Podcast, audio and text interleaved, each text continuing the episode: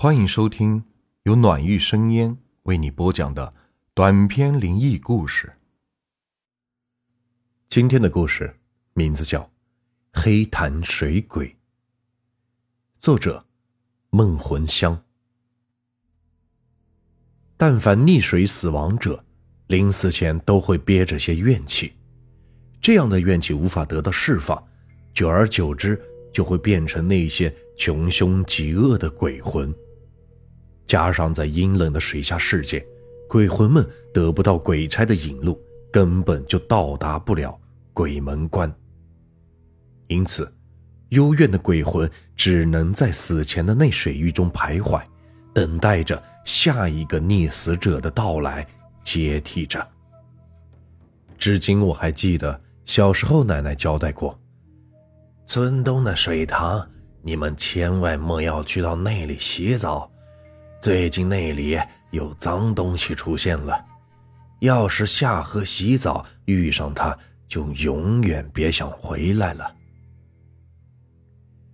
在以前的水中冤魂未出现的时候，每年的夏天，村东的清水塘边就是人们乘凉的最佳地方。在那塘边柳树的依下，土地庙不远处那棵四季常青的不老松。曾经就是我们孩提时留恋的天堂。可自从这堂中出现女鬼后，这里就变得是冷清诡异了，也成为了让人谈之色变的地方。我还记得李三出事的前几天晚上，在村中老者的眼里，那些死神的姓氏乌鸦一直是哇哇的叫着。说来也怪。那乌鸦叫声是冷凄凄的，让人感觉毛骨悚然。而从古到今，每当乌鸦惨叫，村里就会发生事情。像今晚有这样大的动静，村里肯定又要有横来灾祸了。到了第二天，人们又像往常一样去塘边乘凉，而我的这些小伙伴们也跟着大人去了那里。在塘边戏着，我玩累了，又光着屁股跑去池塘洗澡。这池塘一直以来都是孩子们夏天的游乐园，因为这池塘水温暖又不深，所以直到今天也从来没有发生过溺水的事件。我们在塘里嬉戏，在水中翻滚着，接着又比赛潜水，大伙是玩的不亦乐乎。就在池塘中央，原本清澈见底的水下，不知什么时候出现了一个黑黝黝的洞口。仗着水性，我们游到了那洞口的上面，顿时感觉到了不好。这片水域是冷的透骨，而在同一个池塘的其他地方，水还是温红红的。我正要准备跟大家说：“退回去吧，这里是太诡异了。”就听见。游在我前面不远处的李三儿惊呼着：“放开我，莫拉我的脚！”接着，他在水中扑腾了几下，就莫名其妙的沉了下去。水性极好的李三居然溺水了。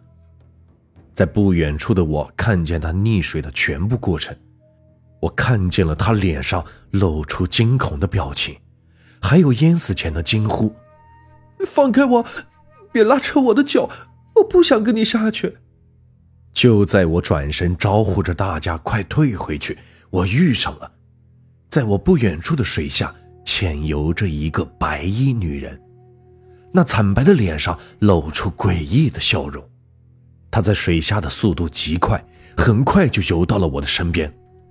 就在这个时候，我耳边突然听到冰冷的声音：“下去吧。”下面的世界很好玩，你的朋友还在等着你呢。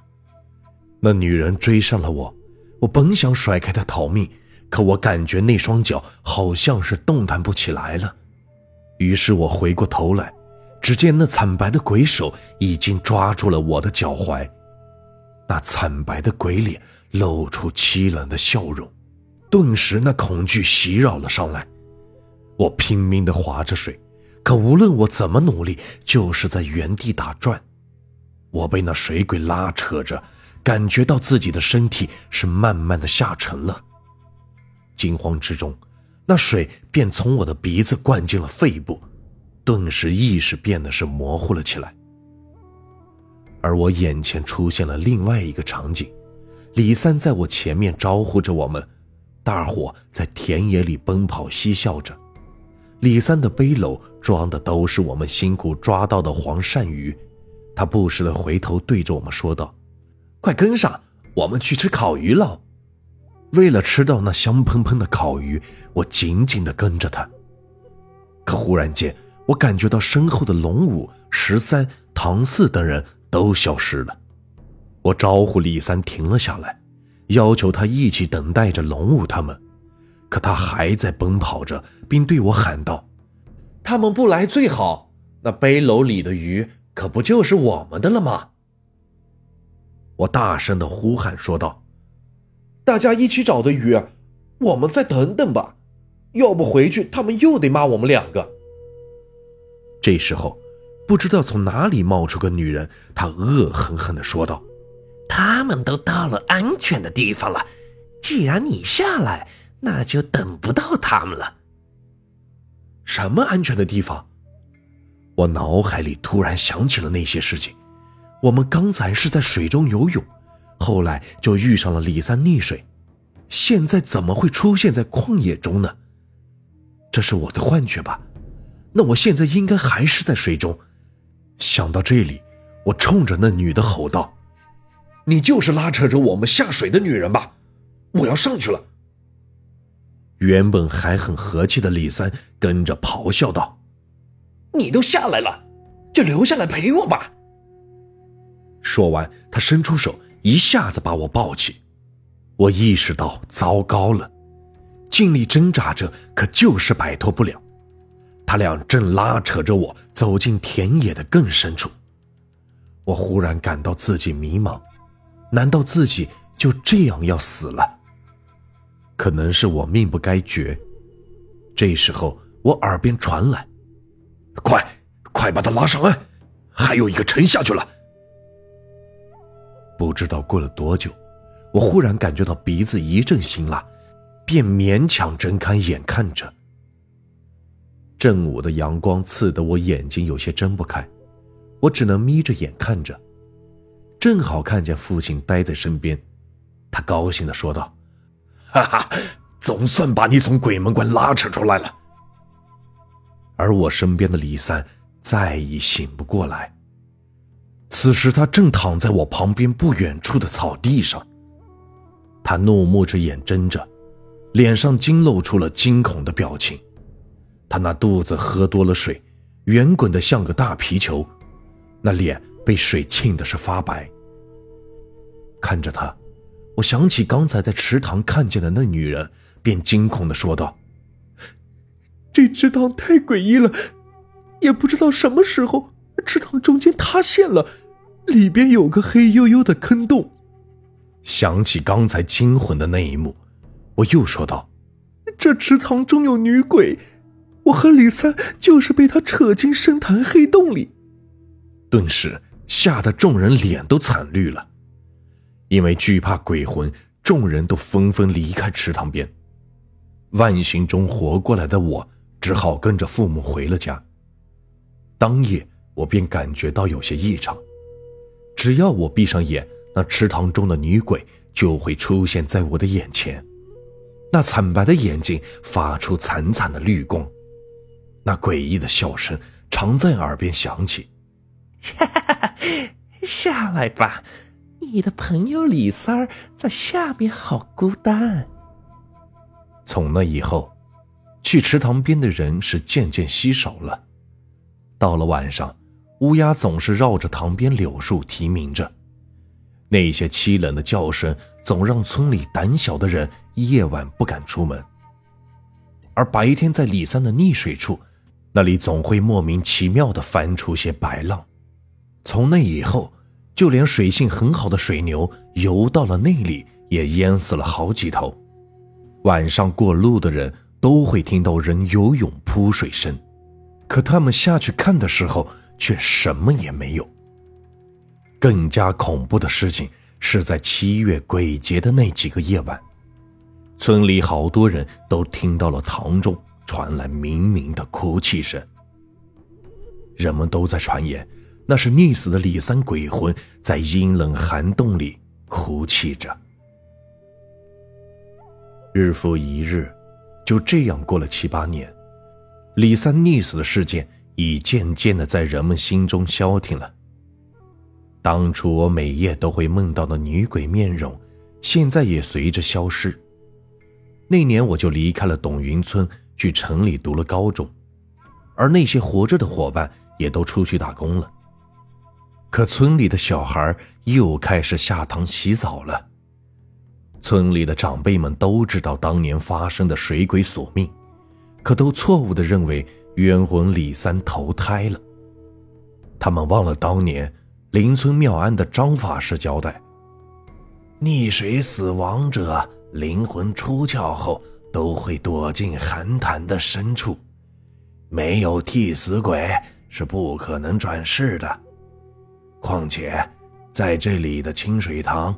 地理风水属于死地，元气聚集后是不容易散开，会让他的鬼魂变得是更加凶残。就在我读高三的那年夏天，又发生了像当年我们溺水的情景。溺水地点都是在那个深潭的上方，而更为惊悚的场面就是那个被冤魂缠身的大鲤鱼。攻击了闯入者，当天的状况太惨了。等村里的大人们都反应过来后，人们只能从池塘里捞上来了三具尸体。到了晚上，村里的老少都沉浸在悲痛之中，特别是那乌鸦冷凄凄的惨叫，让人是毛骨悚然。而在村东的池塘里，那诡异的哭声。搞得大家人心惶惶，越来越恐惧了。村里的老辈都知道，淹死的人怨气太重，他们会缠绕着活着的人，如果不给他们安魂超度，往后便会出现更恐怖怪异的事情。大伙儿决定去请张法师在冤魂聚集的池塘边开坛做法，果然。当天，张法师来到了塘边，就对着大伙说：“这里的冤魂太多了，他们就躲在那个寒潭的下面。那前几年冤死的那些鬼魂都躲在下面。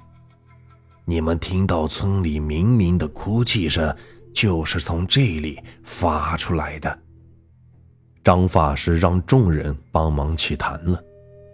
原本是月朗星稀的夜晚。突然，阴风阵阵，吹得人们是心里发毛。张法师的神色显得也是有些紧张，他抖擞着身体说道：“潭中住着一个水鬼，是凶残的很，只有动用法术把他赶出去了。”于是他把大家事先准备好的钟馗雕像在法坛前开了光，他吩咐，到了子时。就把钟馗沉入深潭里。现在的塘边是灯火通明，大家都在看着张法师忙活着，而锣鼓队绕着塘边敲打着，就是想激怒这水中之鬼。等他现身后，人们就用那开了光的钟馗驱赶着他离开这里。到了午夜子时，阴风果然大作起来。张法师赶紧对着大伙说道：“那水鬼要现身了，大家莫要惊慌，你们要抓住时机，把钟馗请到深潭就行了。”张法师刚说完，这时候深潭的水翻滚了起来，大伙脸上是露出了惊恐的表情。快，你们快把钟馗抬上木架子！张法师吩咐着大伙把雕像抬到了深潭的上方，做好了一切的准备。大家刚到目的地，那水鬼便现身了。只见水中露出一个黑色的人影，那影子是漂浮不定，能清晰的看见那面貌是狰狞恐怖。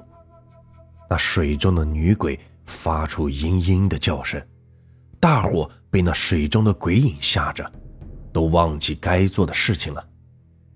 张发是呼喊着：“快用钟馗砸他，要不他潜回去就麻烦了。”大家刚回过神来，急忙用力的把那雕像推进深潭里，而那个雕像正好砸在了那鬼影的身上。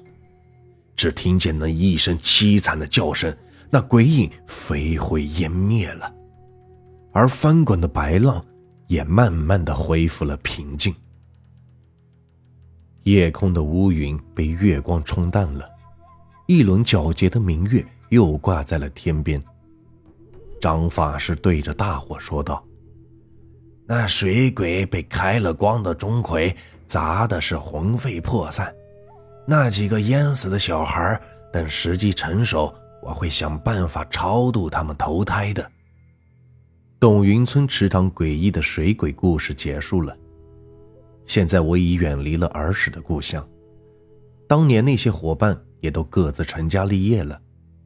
可听到母亲在电话里提到，那池塘偶尔会在风雨交替的夜晚传出诡异的哭泣声，这难道是惨死的冤魂没有得到真正的解脱，还在寻觅着新的替死鬼？